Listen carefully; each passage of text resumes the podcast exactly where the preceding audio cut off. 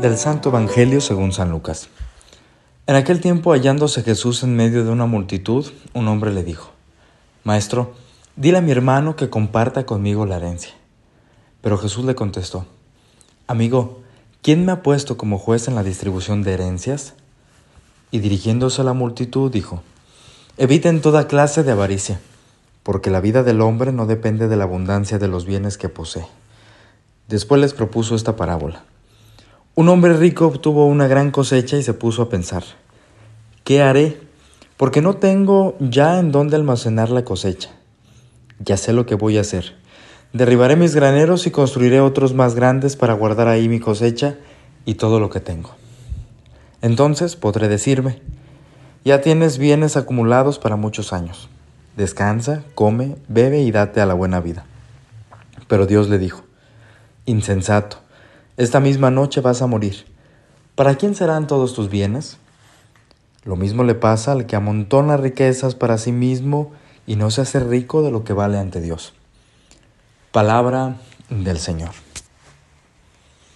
Muy buenos días a todos amigos y amigas, los saludo con mucho gusto.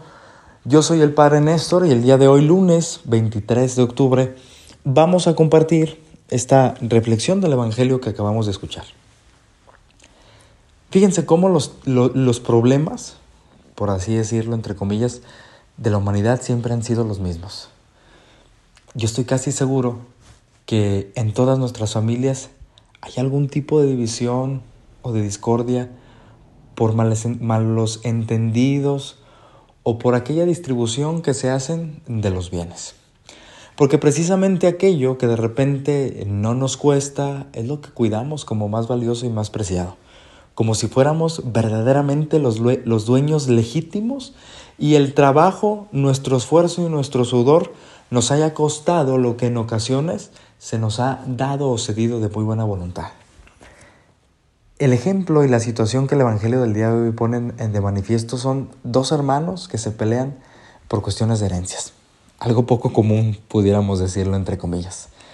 Y es que esta tendencia o tentación del hombre a ser avaricioso, a acaparar, a tener y tener, pues evidentemente es algo que está en nuestros corazones, es algo que está y es parte de nuestra fragilidad y nuestra debilidad humana y que si no encauzamos lo suficientemente bien, claro que esto nos va a traer después algo otro tipo de complicación o algo otros otros males a nuestra vida propia o a la de los demás.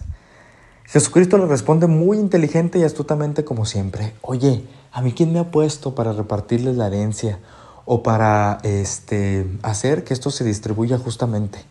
No te confundas. Es aquello que Jesucristo le quiere decir a este hombre.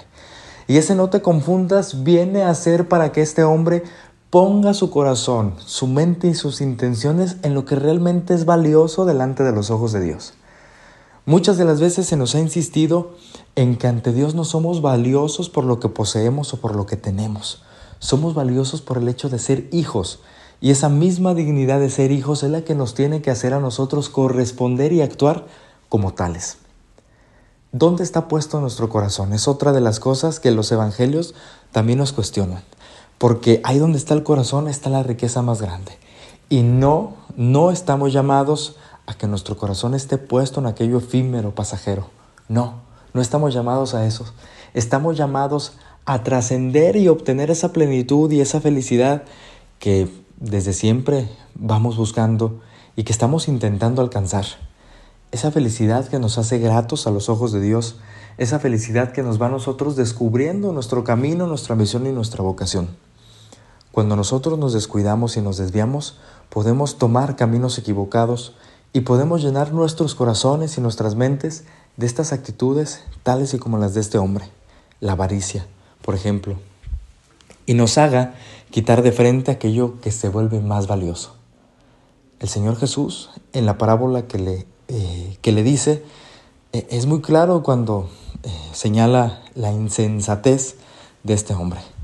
¿Para quién será todo lo que posees? ¿Para quién quedará?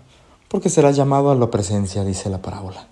Y sí, eso nos hace saber que nuestra vida es efímera, y que nadie tenemos en la vida comprada o asegurada en tal o cual tiempo. Por eso el Señor nos invita a que verdaderamente pongamos nuestro corazón, nuestras intenciones y nuestros deseos en aquello que verdaderamente nunca se acaba, en aquella riqueza que es eterna, en aquello que debemos ambicionar desde el buen sentido, ser herederos del reino.